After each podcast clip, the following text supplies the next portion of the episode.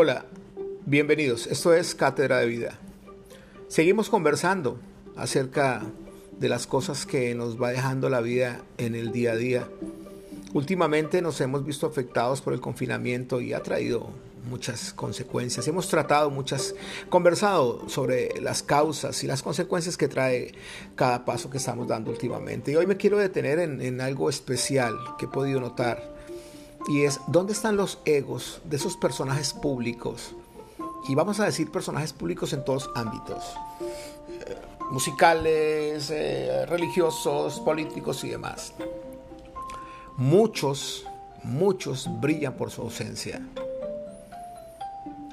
He notado, es muy perceptible eh, darse uno cuenta de que la ausencia de ellos es, es, casi que, que total no veo a muchos de esos personajes saliendo a devolver parte de tanta atención que eh, la gente les ha dado. ¿Qué va a ser de ellos ahora? Porque la vida está cambiando para todos. A los que tienen y los que no tienen, los ah, de un color y los de otro, los de arriba, los de abajo, los de la mitad, los de la izquierda, los de la derecha y lo que sea. Y no me refiero específicamente a, ningún tipo de corriente ni eh, religiosa, espiritual, económica, política, ni nada de esas cosas. ¿Dónde están? Siguen brillando por su ausencia. ¿Qué van a hacer ahora? ¿Cuál va a ser el estilo de vida que, van a seguir? Porque si bien mucha gente lo sigue, va a llegar un momento en que, ¿qué más puedo comentar o qué más puedo decir? ¿Qué más puedo mostrar?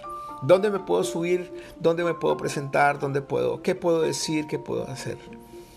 Yo sí quiero saber qué va a pasar.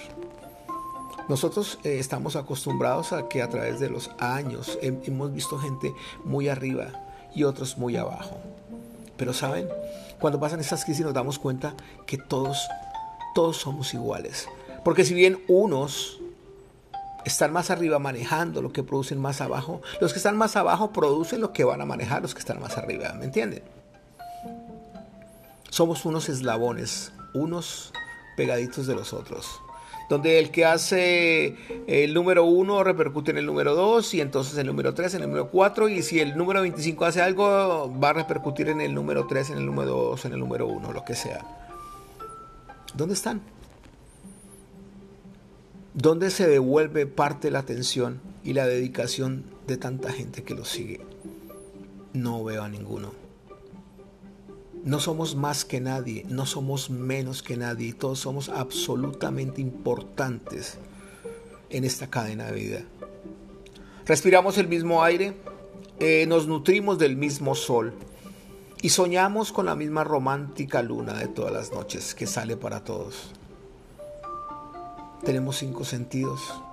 Hay algunas personas que de pronto no pueden tener toda su disposición y bueno, porque a veces la vida es así, porque a veces eh, eh, alguna enfermedad, alguna condición especial nos permite ser eh, diferentes los unos a los otros. Pero en definitiva, todos somos iguales.